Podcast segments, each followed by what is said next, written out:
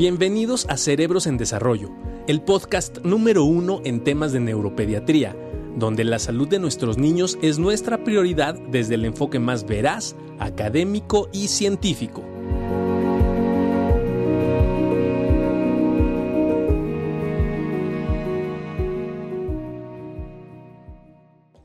Master, buenas noches, ¿cómo estamos? Eh, estoy feliz de poder colaborar con usted hoy. Hoy ha sido un día muy importante porque ha participado en foros realmente relevantes, ¿no? Para situaciones, me atrevo a decir, cruciales para la salud de nuestro país, en el sentido de, estar en propuestas, ¿no? En, la parte, eh, se conecta Orlandito en un ratito, ya no quiero decir, en la parte, Doc, sobre todo en propuestas que ya tienen que ver con la parte de legislatura, estar proponiendo algunas situaciones de ley para el beneficio de los niños mexicanos, creo que es algo muy loable y, lo quiero felicitar antes de empezar el, programa porque me siento muy orgulloso de poder colaborar un poco con usted en ese sentido, ¿no? No, la verdad, yo te lo agradezco mucho, Juan Carlos, pero nada de esto lo podría hacer. Gracias a Chile, Colombia, a todos los demás. No podría hacer nada de esto si no tuviera gente de tan alta calidad a mi lado como tú. La realidad es que este es un, este es un grupo de trabajo, Daniel, con todos los muchachos, ¿no? O sea, sería imposible, bendito sea Dios, de repente uno tiene que dar la cara, pero, pero, pero es gracias al equipo de trabajo que tenemos. Exacto. También muy contento porque nos acaban de reconocer, ¿no? En Cerebros en Desarrollo como... Que decía que Cerebros en Desarrollo es la comunidad neurológica en, en línea más importante de América Latina. Esperemos que esto sea así y estamos seguros que lo es, pero pues es gracias a la gente que se conecta. Y que, y que nos ayudan y nos apoyan a escucharnos. Y Vamos a hablar hoy, el día de hoy, vamos a hablar sobre los tratamientos para las comorbilidades en trastornos por déficit de atención. Y uno de esos es piracetam. ¿Para qué sirve el piracetam? ¿Qué es el piracetam? De repente hay como muchas confusiones con el piracetam, ¿no? En realidad, ¿qué es? Eh, cuando hablamos, cuando decimos comorbilidades, son todas las situaciones asociadas al déficit de atención, sin hablar ya de los tratamientos medulares que tocamos la semana pasada, como fue metilfenidato, este, principalmente atomoxetina por ahí, como no estimulante. A ver, piracetam.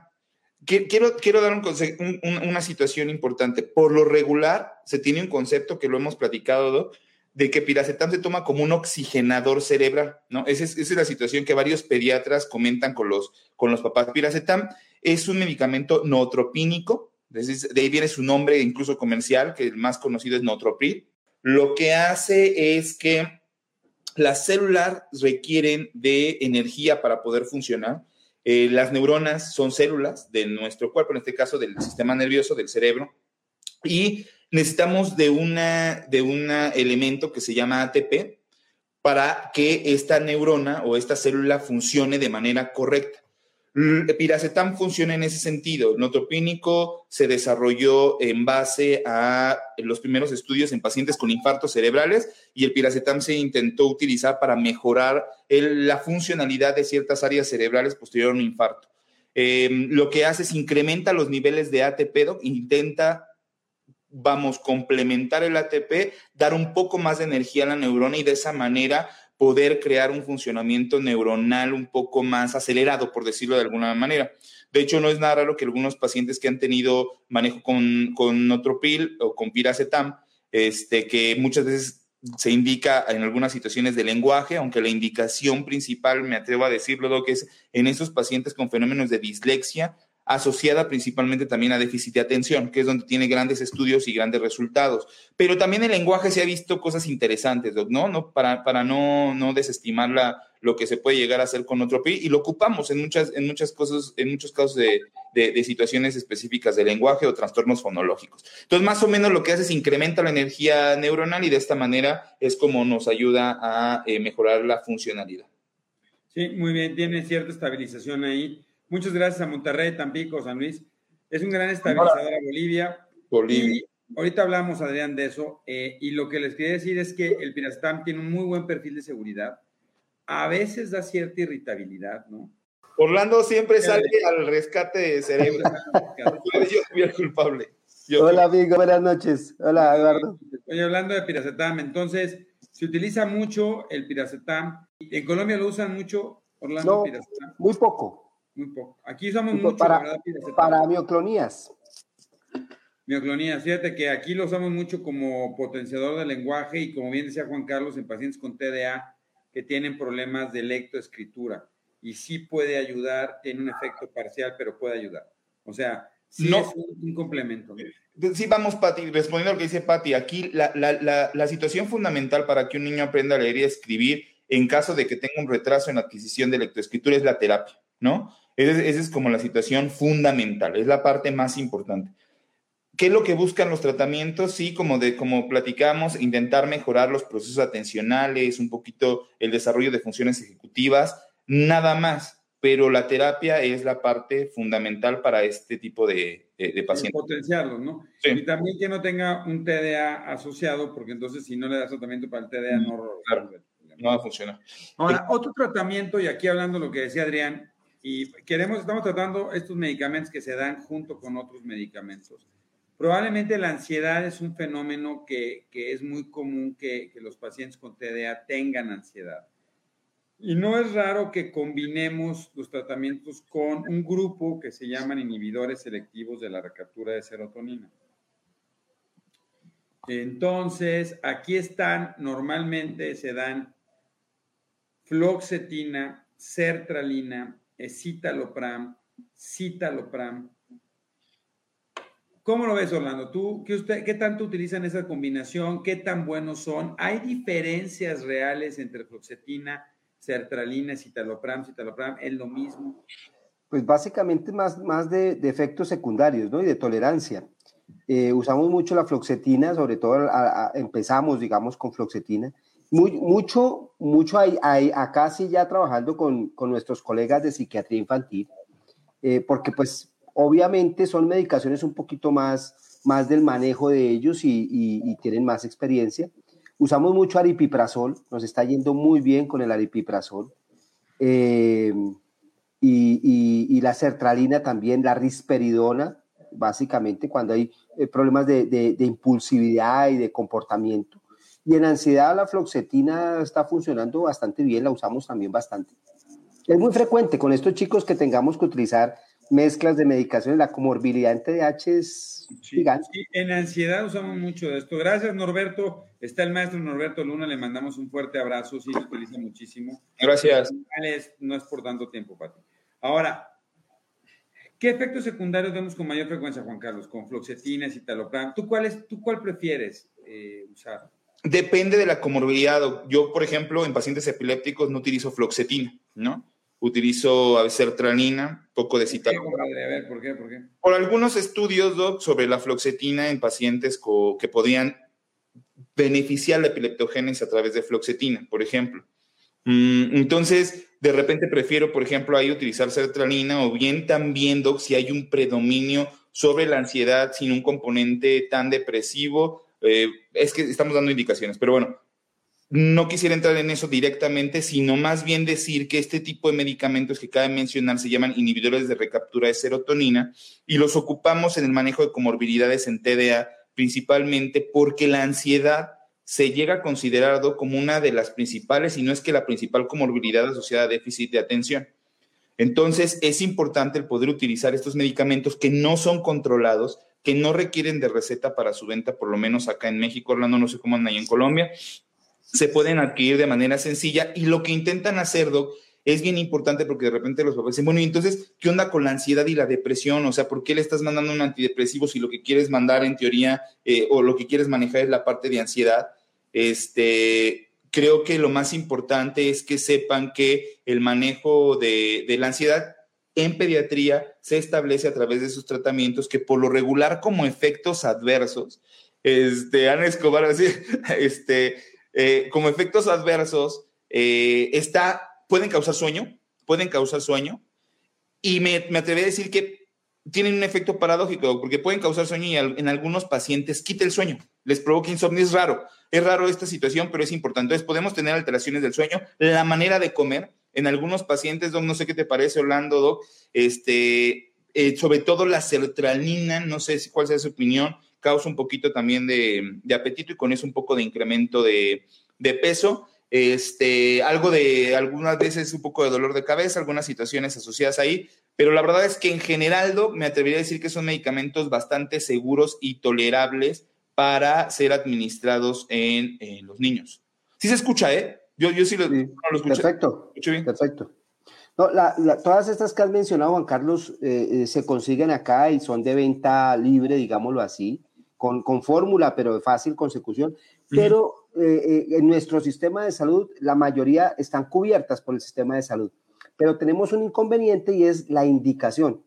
Nuestro, nuestro INVIMA, nuestra FDA, nuestro CONAPRIS, CONAFRIS, que es el, mexicano, bueno, em, nuestro INVIMA tiene indicaciones específicas y si se formula para una condición diferente a la indicación, entonces el sistema no lo cubre.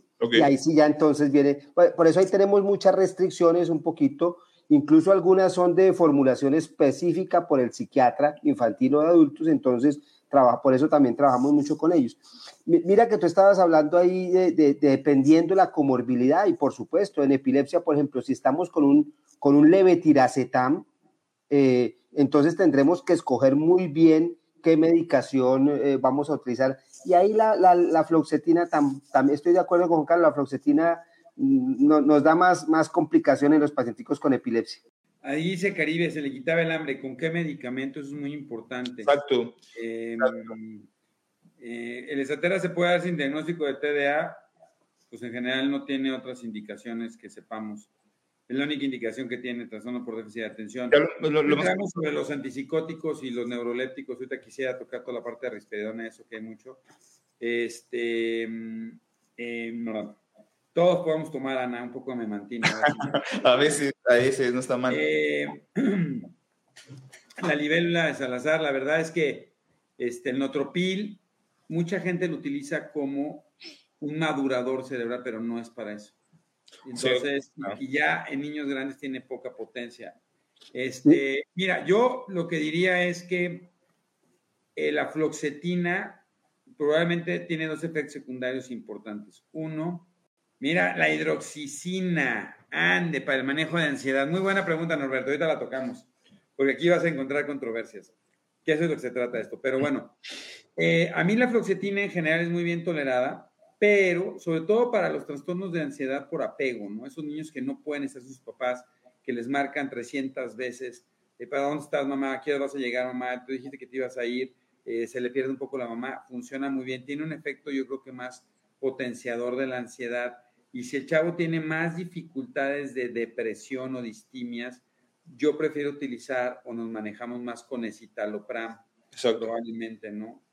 Y más largo, ¿no? Tiempos más prolongados. También es Tiene tiempos más prolongados. La floxetina, el problema es que de repente puede tener una activación. La, la hidroxicina nos ayuda también a, para el sueño, ¿no? Mucho. ayuda también a, mejorarle el sueño. Claro. Y ese sueño más reparador, que es muy frecuente que estos chicos tengan sueños muy cortos o sueños muy agitados, no profundizan y uno los ve toda la noche moviéndose para un, le dan 30 vueltas a la cama entonces, la hidroxicina les ayuda a mejorar mucho el sueño y al otro día están más tranquilos, más descansados. Lo mismo usamos la, melatonina también para mejorar pero, pero, Orlando, pero entonces, ¿tú lo usas para mejorar sueño o se usa como ansiolítico? Porque yo normalmente lo que... Las dos, sí. O sea, si para mí un niño tiene ansiedad, pues lo doy un ansiolítico. No le sí, lo que pasa es que si, si además tiene trastorno de sueño, una sola medicación me puede ayudar para las dos cosas. Entonces yo la, la, la, guardo ahí y si no me funciona, pues paso a, a, una, a un ansiolítico más específico. Pero, pero con frecuencia nos ayuda a regular esa ansiedad y a mejorar sueño. ¿Qué, ¿Qué, fue primero, el huevo o la gallina? Pues la verdad no sabría decirte, porque sí la usamos mucho en esos pacientes que tienen esas dos comorbilidades y nos va súper bien pero, pero si ya definitivamente no, no funcionó la, la, para la ansiedad, pues obviamente pasamos a una medicación un poquito más específica. Además que pues es, es tolerada, es fácil, efecto, pocos efectos secundarios, ¿no?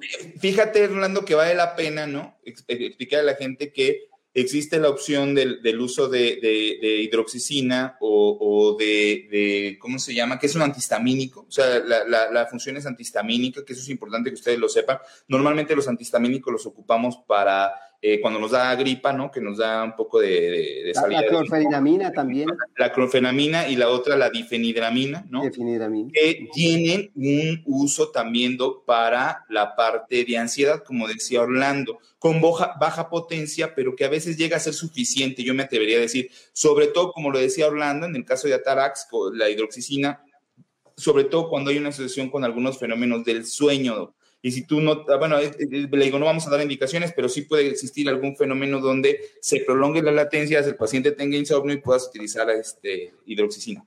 Sí, definitivo, pero yo, yo, mi postura, mi postura personal, que aquí es lo bueno, son personales, es, en realidad yo no uso la hidroxicina prácticamente porque me parece que si tiene un problema de sueño, la melatonina tiene un efecto inductor de sueño más, más mejor que la otra y si tiene ansiedad, yo le doy mejor un, un, este, un ansiolítico. Y sí, la melatonina analena en general solamente induce el sueño, no sostiene el sueño. Disminuye la latencia, sí. Sí, disminuye la latencia entre que me voy a dormir y me quedo dormido, no sostiene el sueño. Muchos piensan que la hidroxicina con este efecto antihistamínico puede sostener mejor el sueño, pero no necesariamente lo hace. No, son medicamentos que se usan como, como decía el doc, como cierto efecto inductor para que el niño pueda dormir más rápido y no, esté así, ¿no? Una hora, dos horas, ¿no? Viendo al techo, dando vueltas, dando vueltas hasta que, hasta que se queda dormido, ¿no? Sí, que el tiempo, eh, eh, exactamente, la difenidramina también se utiliza, son antihistamínicos que pueden ser utilizados por el efecto de sueño y la Es para eso, es para eso, Gire. Estratera es para mejorar los procesos atencionales, ¿no? En pacientes que Para eso, exactamente. ¿Y qué para bajar la hiperactividad? Pues los, los medicamentos estimulantes o la tomoxetina.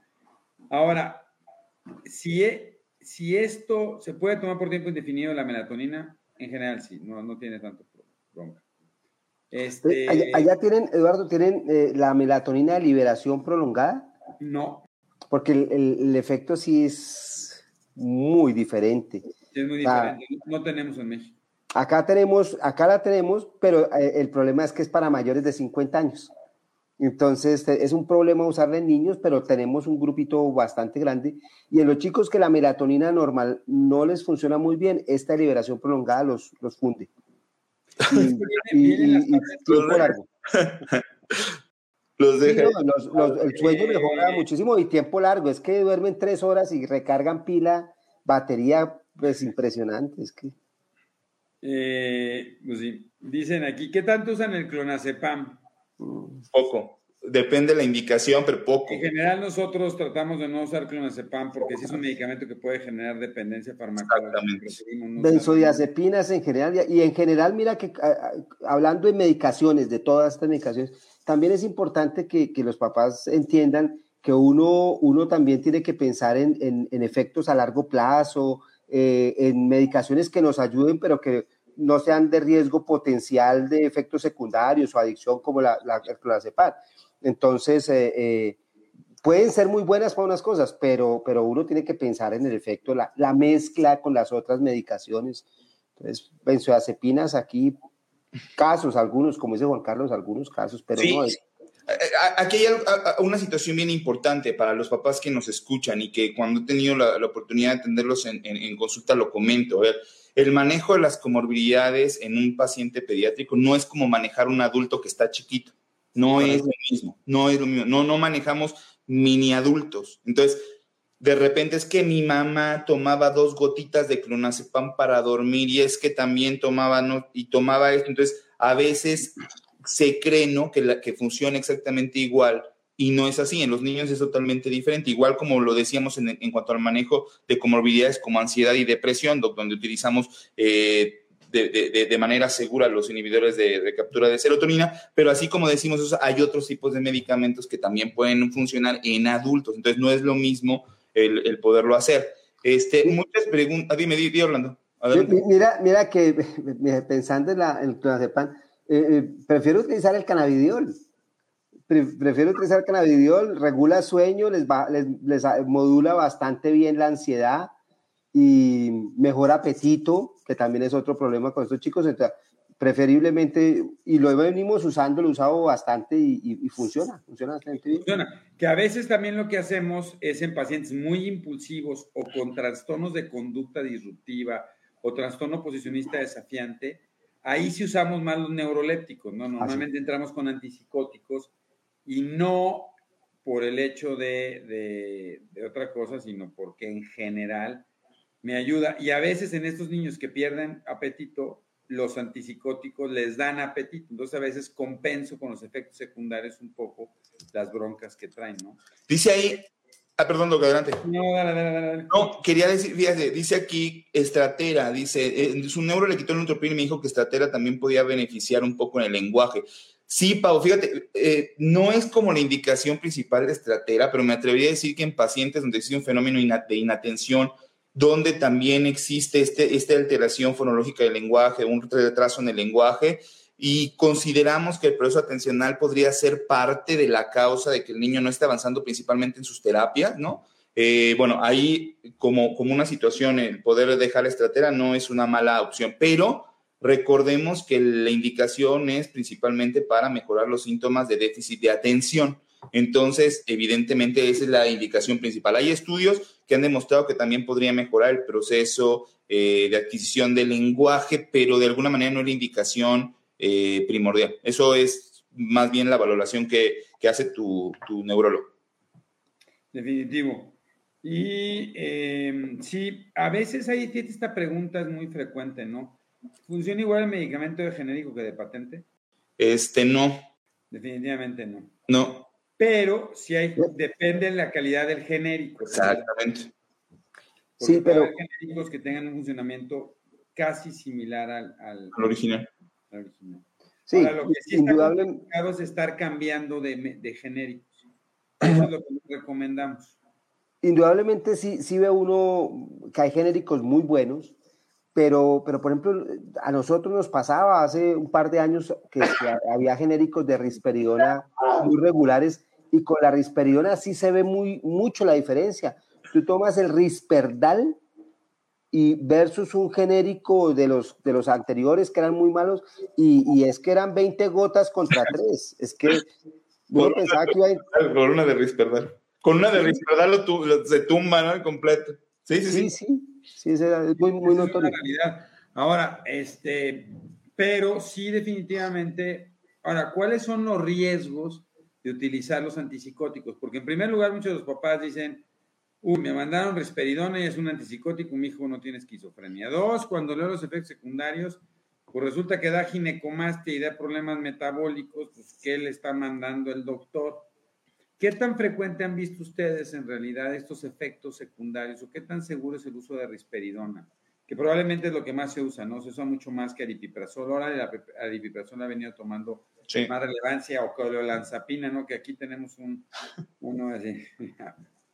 La, la, elevación de la prolactina o la ginecomastia eh, es muy rara, realmente. Uno la tiene siempre presente porque obviamente, y si es un chico, pues con más razón, pues uno tiene que estar muy, muy pendiente pero, pero realmente uno no ve, no ve con frecuencia estos efectos secundarios que son bastante incómodos y, algunas veces hemos tenido indudablemente que retirarla por, por prolactinemias muy, muy importantes o, importantes, pero realmente no lo ve uno tan, tan, tan frecuente. No, fíjate que nosotros hicimos un estudio y sí, cuando empezó Risperidona, que llegó a México a finales de los noventas, que Juan Carlos no había ni nacido, pero... Ah, sí, ya. Sí vimos que duplican a veces el efecto, el incremento de prolactina, pero no da, no da fenómenos, no da efectos secundarios ni datos alteraciones, afortunadamente, ¿no? Eh, y sí, Viviana, lo que hemos visto es que los medicamentos no es que no les hagan efectos, es que de repente suben de peso y después de mucho tiempo, entonces la bronca es que pues, hay que ajustar las dosis. Ahora, ¿qué tanto me conviene si mi hijo tiene un TDA y está muy impulsivo y hiperactivo? ¿Por qué algunos les mandan risperidona, aripiprazol o estos? Y algunas utilizan y algunos utilizan antiepilépticos como neuromoduladores, como carbamazepina, como topiramato, lamotrigina. ¿Qué es mejor? ¿Ustedes qué ven mejor? ¿O, cuándo decidir uno que otro? Yo me toca o tú, Orlando. Dale, dale, Juan Carlos. este. la pienso. de ahorita, ahorita la analizo. Este, eh, ahí nos preguntaban, ¿no? De, de, y demás. Sí, hay, hay, hay, sobre todo ciertos antiepilépticos donde podemos dar un, un enfoque, o un uso como, más, más, bien como, me atrevería a decir como estabilizadores del estado de ánimo, ¿no? Ese sería como el enfoque que le damos. Y sí se llega a utilizar. Y no es porque el paciente tenga mm, epilepsia me viene a la mente eh, los valproatos como un Valproico.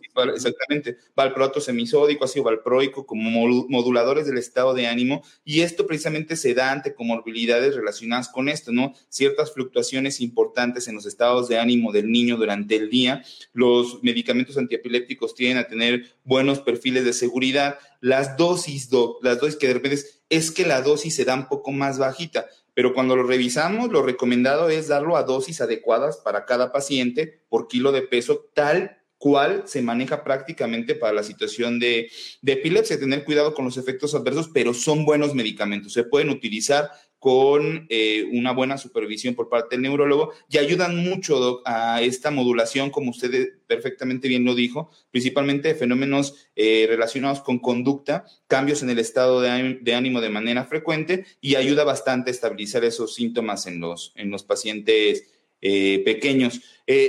fíjate, hace una, pregunta. de, los medicamentos, la, la, parte del genérico, consúltala con tu neurólogo de repente, oiga, Doc, independientemente de esta marca original que me está dando, hay genéricos de buena calidad y seguramente te puede dar de un buen pedazo de medicamentos de neurología, marcas diferentes que pueden estar. Bueno, lo único que no le recomendamos es que no hagan el cambio en mostrador. Sí. El de la farmacia siempre está ofreciendo Promoción. promociones y cambios. Y yo siempre les digo a los pacientes, eh, lo platicamos y vemos una opción, pero vemos las opciones de marcas y de laboratorios. De Por ejemplo, Doc, ahí preguntan, dice Estratera y Moxacid. Estratera, ¿no? Es el medicamento, es atomoxetina, el original, y Moxacid es un genérico bastante bueno. O sea, sí se puede utilizar, recetar sin problema porque es una marca este, eh, donde está demostrada su calidad y de alguna manera se puede eh, establecer con seguridad su uso, pregúntenlo con su médico, ¿no? Sí, ustedes tienen, ustedes tienen mucha más experiencia y, han usado más la, el valproato de magnesio. Allá se utiliza bastante el, creo que se llama temperator. Bueno, así es. Eh, y acá lo, lo usamos, pero ya no se consigue fácil, es muy difícil de conseguir, pero tenía muy buenos resultados. Y lo que dice Juan Carlos de la dosis, eso es como si uno utilizara el antibiótico a una dosis más bajita para unas cosas que para otras el antibiótico es igual. Pero, pero esos son mitos más de, de, de, de, pensar que como utilizo una dosis más bajita le voy a hacer menos daño, sí, pero pues no voy a tener probablemente el efecto esperado. Y mira que en, una pregunta que decían ahí, mi hijo tiene déficit de atención y hiperactividad y toma risperidona. Entonces, también a veces eh, eh, hay que escoger un poquito más la medicación más, más específica y más, más puntual. Si yo uso risperidona en un chico por hiperactividad es porque de pronto el metilfenidato no le funcionó o una lisdexanfetamina no le funcionó, pero no sería la primera elección porque pues probablemente voy a, quemar un, una alternativa, una médica, un tratamiento.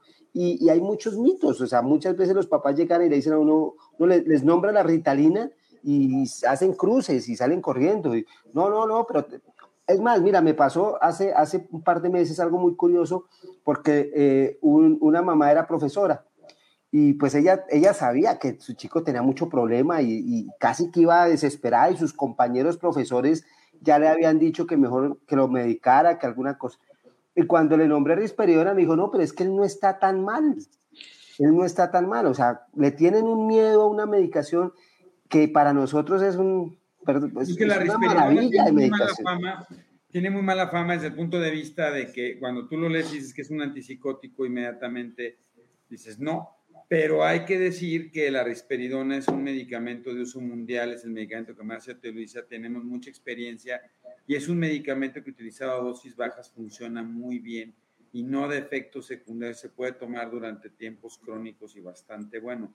Lo que recomendamos, nomás voy a rapidísimo, lo que recomendamos es busquen, por lo menos en México, en la Sociedad Mexicana de Neuropediatría hay excelentes eh, neurólogos pediatras, en Toluca tenemos excelentes médicos como Eva y como algunos otros, ¿no? Em, dos, es que en general el, trastorno por déficit de atención y su comorbilidades pueden ser tratados tanto como pueden ser tratados por psiquiatras o neurólogos pediatras. Hacemos exactamente lo mismo. Probablemente tengamos ciertas percepciones diferentes, pero eh, en términos generales creo que va bastante bien, ¿no? No le contestaría a Verónica, sí, ay, perdón, nada rápido, dice Verónica, en algún momento dejan de tomar medicamento, llega algún momento donde dejan, es el objetivo, Verónica, es el objetivo, que en algún momento los pacientes puedan mejorar, puedan superar sus síntomas, puedan estructurarse mejor, tener buenos tiempos, organización, etcétera, y en algún momento, por supuesto que si van bien y, la evaluación te lleva a, una mejoría clínica realmente significativa, pues el intentar el retiro de, medicamentos siempre, siempre será una opción en algunos eh, casos en específico, ¿no? Sí, pero, pero recordando, recordando, dale.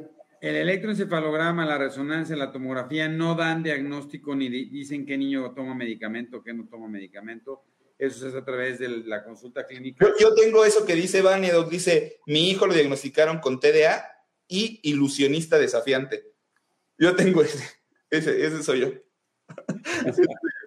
Está bien, Van, es negativista, es negativista, oposicionista, desafiante, pero sí es una de las, de, lo que platicábamos ahorita, de, la, de las comorbilidades o de las situaciones asociadas a TDA muy, muy frecuente. Y parte de los medicamentos que hemos mencionado ahorita no sé qué les parezca, pero muchas veces se utilizan para ese tipo de, comorbilidades. Y fíjate, interesantísimo, empecé con Bifterin para la hiperactividad y lo noto más ansioso, sí. A veces la ansiedad puede ser efecto de los estimulantes como metilfenidato, entonces aquí más que darle un tratamiento para ansiedad tengo que modificar el tratamiento porque puede ser un efecto secundario. No, TEA no puede ser una comorbilidad del pragmático de, TEA, o es pragmático o es trastorno del espectro. Es uno o es otro. Lleva eh, aguas con eso. ¿Qué ocurre si suspende la medicación? No, no se puede suspender el medicamento. Orlando, Doc Barragán, no sé qué les parezca, pero, pero no se puede suspender, sobre todo en comorbilidades tan delicadas como las que manejamos, ¿no? En esos fenómenos de cambios de comportamiento, conducta, epilepsia. Siempre consúltelo con su médico. Eh, pero ¿qué pasa si yo iba con el maestro Barragán o el maestro Orlando Carreño y de repente digo, ya no quiero tomar esto? ¿no? Me está dando risperidona, me están dando estratera, digo atoncetina, me están dando, y ya me chocó, ya me dio miedo. ¿Se vale quitarla de sopetón o tengo que irla quitando paulatinamente bajo supervisión médica? Yo, si, me, me, pregunta a mí, Eduardo, eh, la recomendación siempre es, primero, cada caso es, cada chico es independiente, hay que analizar el caso y sus comorbilidades. Y segundo, la pregunta es, ¿a qué le puse la medicación? Pues dependiendo para qué lo puse, en consenso con los padres, también vamos a planear, porque ya uno, ya uno se anticipa, como dice aquí Verónica, eh, las mamás ya y los papás están googleando todo el tiempo, entonces ya uno ya sabe a dónde van los papás en, tres, cuatro meses, ya lo ven perfecto y las abuelitas dicen que ya hay que quitar la medicación. Entonces uno como que les pinta el panorama a un mediano plazo y hace negocios con ellos a un mediano y largo plazo.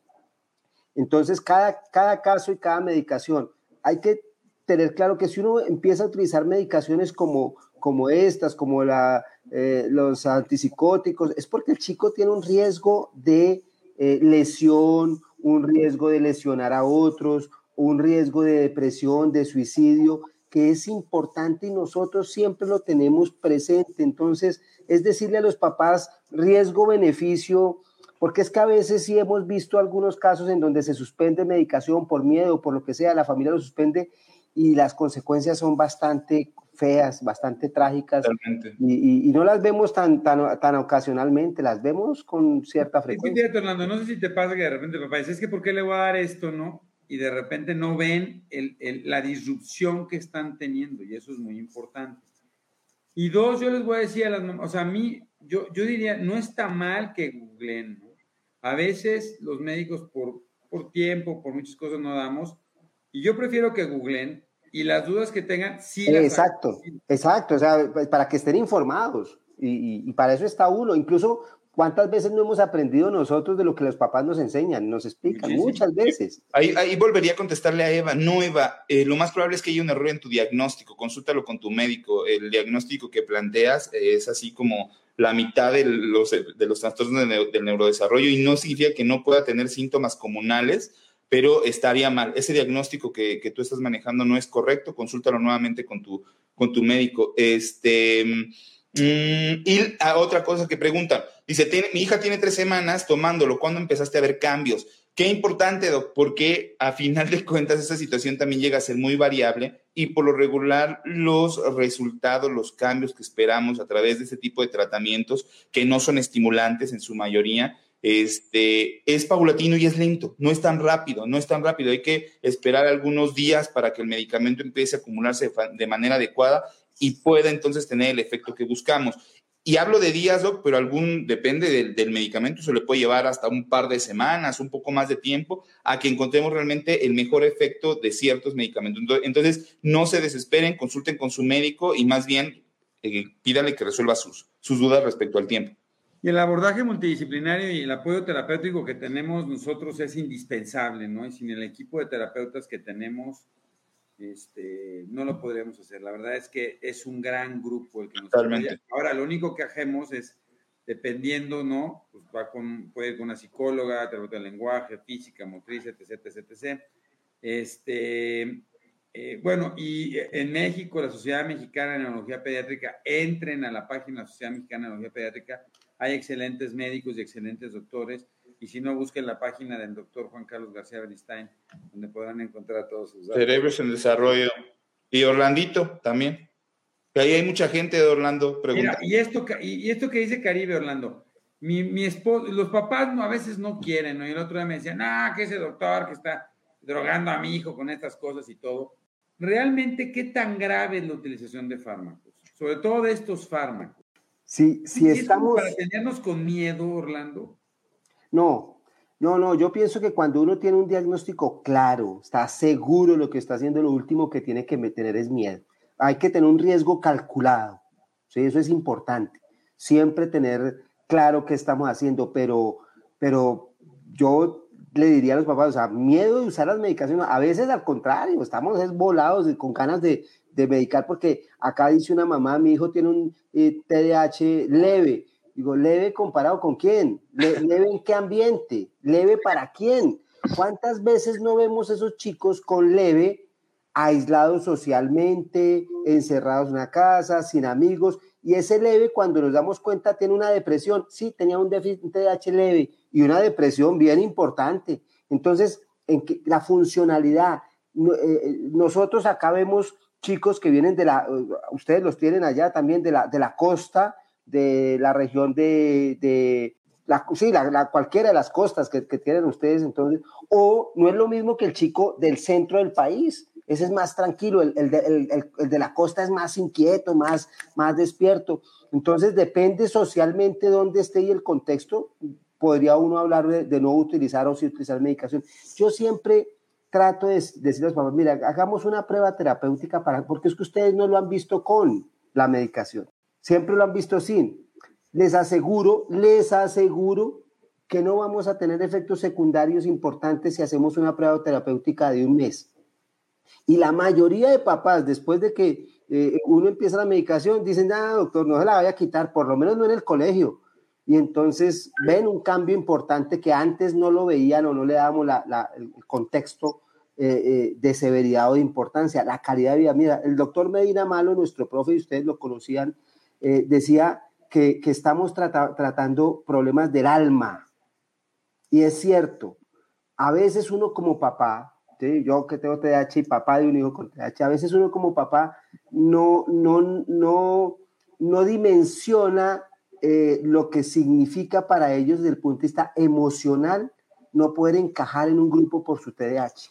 Sí, y son brillantes y les va muy bien y a lo mejor calificaciones muy buenas, los profesores dicen, yo no entiendo por qué si le va tan bien, es tan si es tan inteligente, lleva siete materias perdidas o, conducta y disciplina perdida. Venga, es que todo es, hay que buscar un, todo, un, todo homogéneo en donde tenga felicidad, donde el chico sea feliz.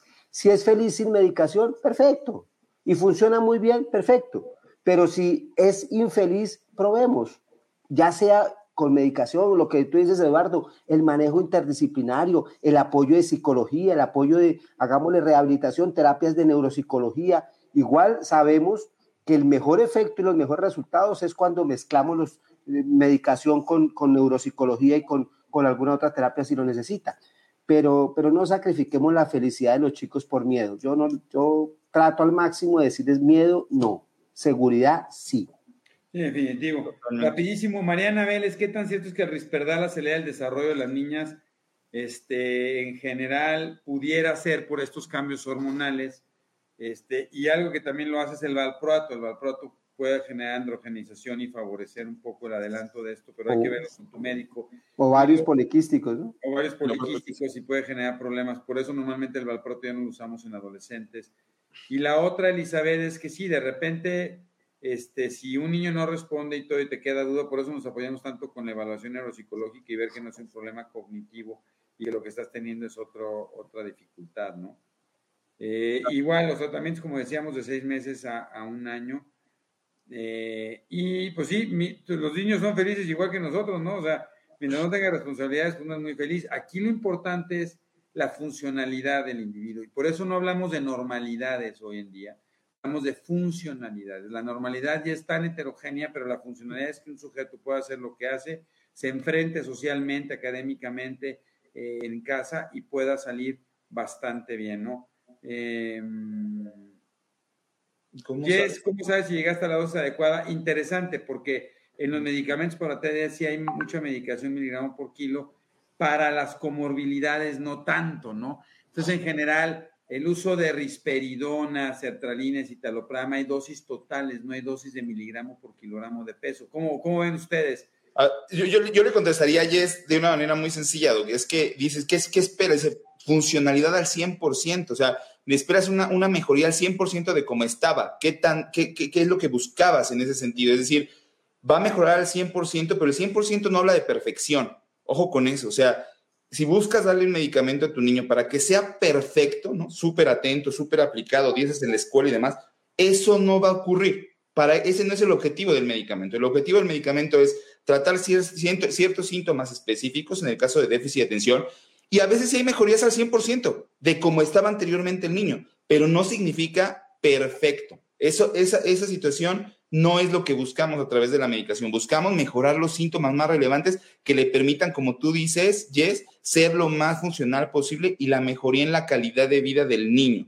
Que si antes lo regañaban mucho en la escuela, que si antes estaba etiquetado en la escuela, que si tenía un estigma por ser el niño que todo el tiempo estaba hablando en el salón, que interrumpía a los demás, que se salía, que se metía en problemas, etcétera, que se retiren esos estigmas para que le den una oportunidad a un niño bien tratado de poder mostrar todo su potencial a través de tratamiento, tanto farmacológico como no farmacológico. Creo que ese es el objetivo eh, primordial de, de, las terapias que brindamos. Ahora, que sí, la idea es tratar de tenerlos con la menos polifarmacia posible. Total. Tratamos de mantenerlos siempre con un solo fármaco. A veces sumamos, ¿no?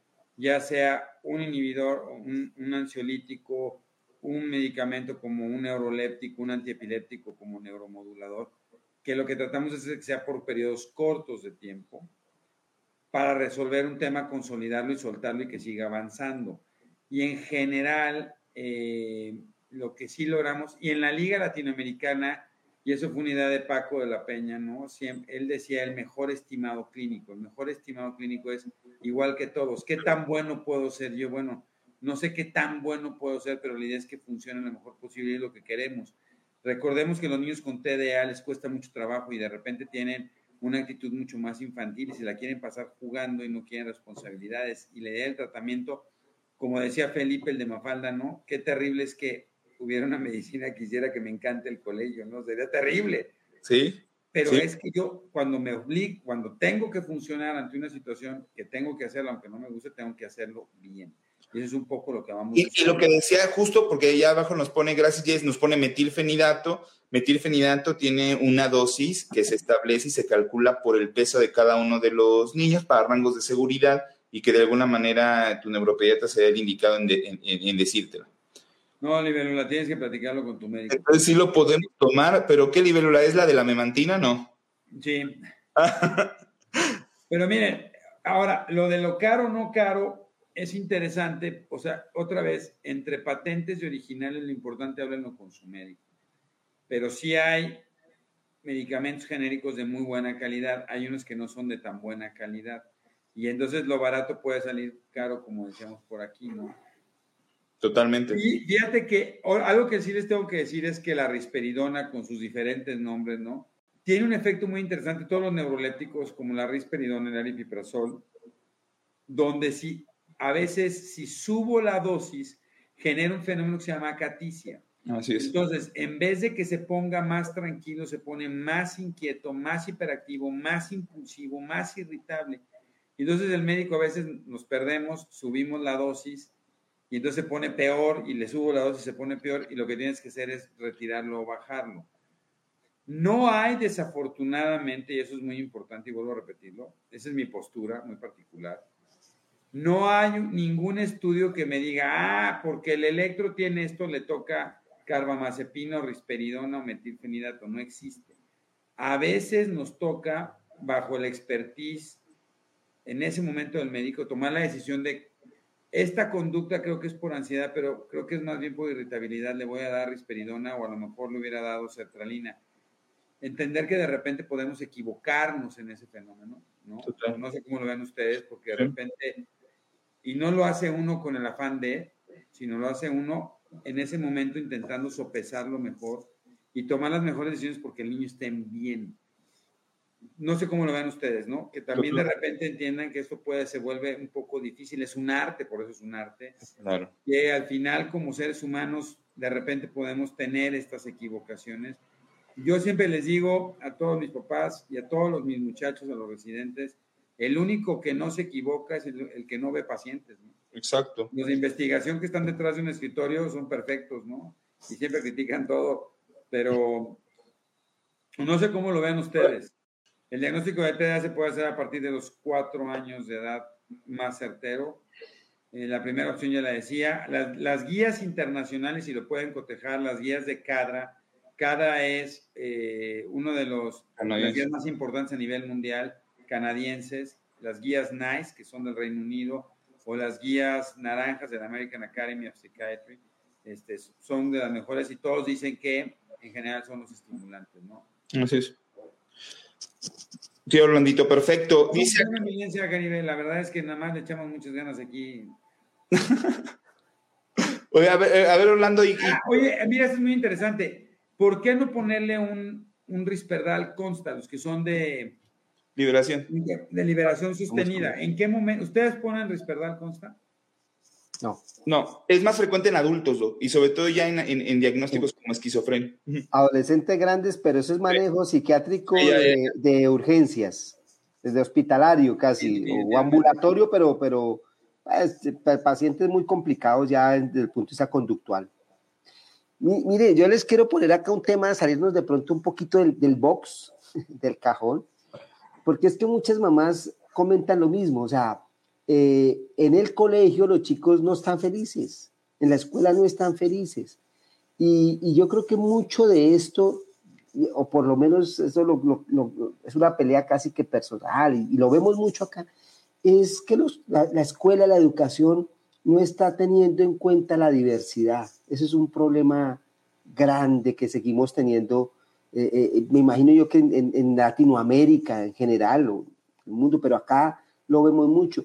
Y yo cada vez me convenzo más, Eduardo, que las minorías en estos casos, ese tema de la minoría no, no, no es tan cierta. Son la mayoría. Uno se pone a mirar de 30 chicos en un curso, ¿cuántos hiperactivos hay? ¿Cuántos con alto? ¿Cuántos con dificultades en el aprendizaje? Y, y, tú sumas, son más de la mitad, entonces no son minorías, son mayoría.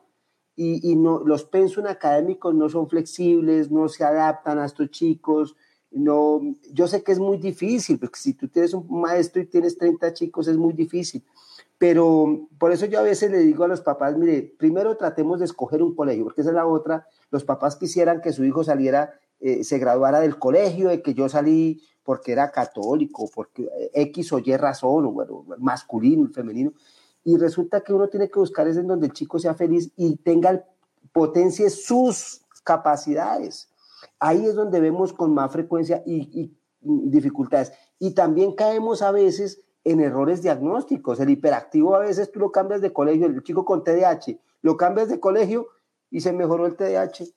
O el que tiene el trastorno del aprendizaje, lo cambias de colegio a una pedagogía diferente y lo vimos en pandemia. Muchos en la casa funcionaron mejor en, aula virtual que en su colegio. ¿Y cuántos llevamos peleando con el tema de la, del aula virtual? Ahora, aquí Orlando llevando esto y a veces un comentario de los papás es, bueno, ¿qué es mejor, no? Le pongo tres fármacos, dos psicoterapeutas, yo tomo terapia familiar, o me dejo de preocupar y digo ya, ¿no? Y de repente a mí me empezó a pasar, ¿no? Por ejemplo, esto que dice Vane, ¿no? No me lo quieren, no me lo quieren, este, no me lo quieren aceptar en el, en el kinder, ¿no? Yo digo, bueno, el kinder no era ni obligatorio en mis épocas, ¿no? Y entonces, este, entonces a veces se vuelve muy complicado. Y también tiene mucho que ver con la expectativa de los padres, ¿no, Orlando? O sea, ¿qué expectativa tienes tú de tus hijos y qué es lo que tú quieres de tus hijos? O si les han preguntado, ¿no? Esa es la otra parte si nos hemos tomado el tiempo para preguntarles, ¿no? ¿Qué esperas de mí? ¿Qué espero de ti? Que eso lo hemos platicado muchas veces y que ahora en, este, en esta época de pandemia eso es muy interesante y muy importante el poderse tomar un tiempo para, para preguntarles y, para, y, también para, para explicarles qué es lo que esperamos de cada uno de ellos para que lo tengan claros. No, dice don Héctor ahí, ya lo platicamos del piracetam, no nos sirve para madurar el cerebro. No para eh, el cerebro. Lo. Em, el efecto de la sertraline, Adrián, eh, tiene que ser un efecto sostenido. O sea, tú buscas que el medicamento se mantenga estable en sangre para que tenga curvas adecuadas y que su efecto sea constante. No, no es como los estimulantes. No, eh, y normalmente, y normalmente se tiene que sostener, y la idea es que se sostenga. Esos medicamentos tienen que estar, sostenidos el efecto y tomarse diario para lograrlo, ¿no? Qué rápido se nos ha ido esto. Sí, rápido, Sí, muy rápido, muchas veces. muchísimas preguntas, perdónenos a todos. De repente no alcanzamos ¿no? a contestar. No, y pasan y suben, y suben y suben las preguntas rápido. Y hay este, casos muy particulares y la verdad es que nosotros no queremos meternos y siempre lo que les decimos es platíquenlo con sus médicos, acérquense con ellos, eso es muy importante. Pero lo que, lo que sí me gustaría como para ir cerrando es, Orlando, Juan Carlos, yo creo que es muy importante que los papás sepan que los tratamientos combinados lo que tratan de hacer es lograr controlar esos síntomas que no son los, síntomas pivotales del TDA, que es hiperactividad, impulsividad e inatención, la ansiedad, lectoescritura, problemas de sueño, se pueden tratar con estos medicamentos. Cada paciente es único porque yo puedo tener un TDA inatento con problemas de lectoescritura y Orlando tiene un paciente con TDA combinado impulsivo hiperactivo con problemas de ansiedad y tú tienes, Juan Carlos, un TDA combinado con problemas disociales. Entonces, cada paciente requiere un tratamiento integral, individualizado, que eso es lo más importante. Pero que sepan, o de mi, mi perspectiva, es que el uso de los fármacos en términos generales a dosis pequeñas que usamos tanto neurólogos pediatras como psiquiatras, en términos generales, es para modular y mejorar. Y nuestro objetivo al final del camino es que estos individuos se desarrollen sanos y que no solo dejen el medicamento, que dejen a los padres, a los terapeutas, se conviertan en adolescentes y adultos que puedan resolverse por sí solos. ¿no? Totalmente. Cetralina es un ansiolítico, es para la ansiedad. Por lo... Ya dice que si yo tengo TDA, doc, ¿cómo? No creo, ¿o sí? ¿Qué opina? A lo Sara desde Honduras. No, yo sí tiene CDA. No, todos tiene, estamos aquí. Y tiene ilusionista, ilusionista. Tengo ilusionista de A mí me gustó eso de ilusionista. A mí me gustó también, suena mejor que negativista. Me gusta ilusionista. Ilusionista. Qué padre. Ojalá y, to, y, y, ojalá y se mantenga esa perspectiva. Juan Carlos, ¿cómo te fue en la escuela? Este, luego platicamos, no, no es el tema de, de, del día de hoy. Este... Yo, jugué, yo jugué mucho fútbol. Iba mal. Exacto. No, yo, yo quiero, Doc, este, primero que nada agradecerle a Orlando que, que, que siempre nos apoya acá en, en, Cerebros en Desarrollo con comentarios siempre bien acertados y este, que siempre nos está apoyando y que siempre, obviamente, con la experiencia y todo, con medicamentos que a veces no tenemos en México, que ellos sí tienen y al revés, también eso es muy interesante porque es una perspectiva mucho más amplia. Un fuerte abrazo, tengan una linda noche, que descanse Latinoamérica en paz. Perfecto. Que estén muy bien, descansen. Un abrazo, gracias. Un abrazo, gracias a todos. Nos vemos pronto.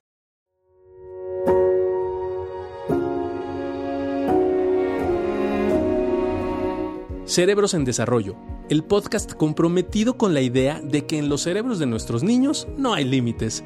Síguenos en nuestras redes sociales. En Facebook nos puedes encontrar como Neurología HIM, en Instagram como arroba Neuropedia HIM Nuestra página web es cerebrosendesarrollo.com y si tienes cualquier duda o comentario, por favor escríbenos al correo electrónico cerebrosendesarrollo.gmail.com. Si este episodio crees que le puede ayudar o servir a alguien, por favor compárteselo. Le podrías estar ayudando mucho más de lo que te imaginas. Nos seguimos escuchando.